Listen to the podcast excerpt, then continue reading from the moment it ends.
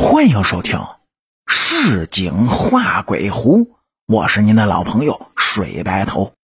说是这村里的老贾呢，已经是年过了不惑，膝下的两个女儿也都是早已过了豆蔻之年。可老贾不甘心这膝下无子，随着年岁的增长，他在生儿子这件事上，反倒是越发执念深重起来。老贾呢，就带着媳妇儿跑遍了全国各地的中西医结合调理，尝尽了各路的野药偏方，就差娶个二房借腹生子了。可媳妇儿这肚子就是不见再次的怀孕。有一天呢，老贾在路边遇到个摆摊算命的先生，他想着自己反正也是闲来无事儿。这不如呢，就请这个先生来算算自己的子孙后代。先生拿着他的八字呢，仔细的排盘研究了一番，很遗憾的就告诉老贾，他命中注定就是没有儿子。老贾一听这话，那心里是哇凉哇凉的，他是再三的询问算命先生，可有秘方求子？算命先生看他哀求的可怜，便对他说：“老话说，叫强扭的瓜不甜，道法自然，你非要强求，即使如愿，也未必会有好结果呀。”可老贾一心想要延续着香火，哪还顾得听算命先生这番劝解呢？他是鬼迷了心窍般的，就付给了算命先生一笔不菲的酬金，郑重拜托算命先生替他求子。这说来也巧，老贾重金求子后没几个月，他老婆竟然奇迹般的有喜了。这下可是乐坏了老贾一家人。老贾的媳妇儿大门不出二门不迈，就这么小心翼翼的养足了十个月，然后顺利的就生下了一个大胖儿子。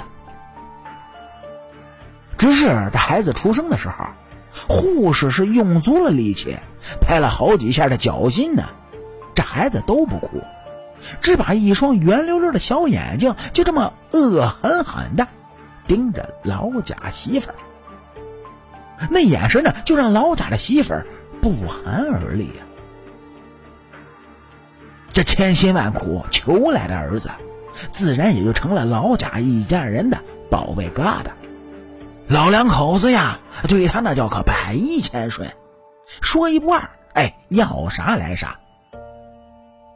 可如此娇生惯养、百般纵逆的养了好几年之后，这孩子却从未喊过一声的。爸爸妈妈对老贾夫妇呢，那是生分的很，动辄是耍脾气、撒野性，闹得非常的不像话。老贾对这个逆子，那可谓是威逼利诱、软硬兼施，给他买各种最流行、最奢侈的玩具，带着他呢各种吃喝玩乐的享受。可这孩子自始至终就一条。不喊爸妈。老贾问他为啥不喊呢？那孩子是白眼一翻，嚣张的就这么回答：“哼，你们不是我的爸爸妈妈，我也不是你们的儿子，我这辈子是来要账的，够本了，我就走。”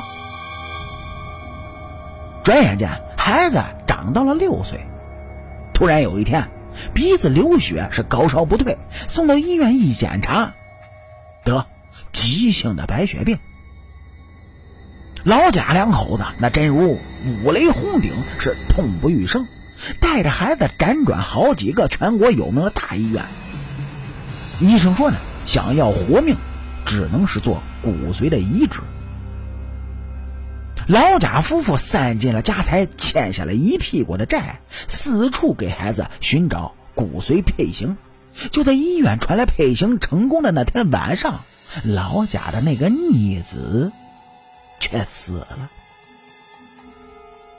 悲痛欲绝的老贾呢，蓦然的就想起当年那个算命先生说过的话。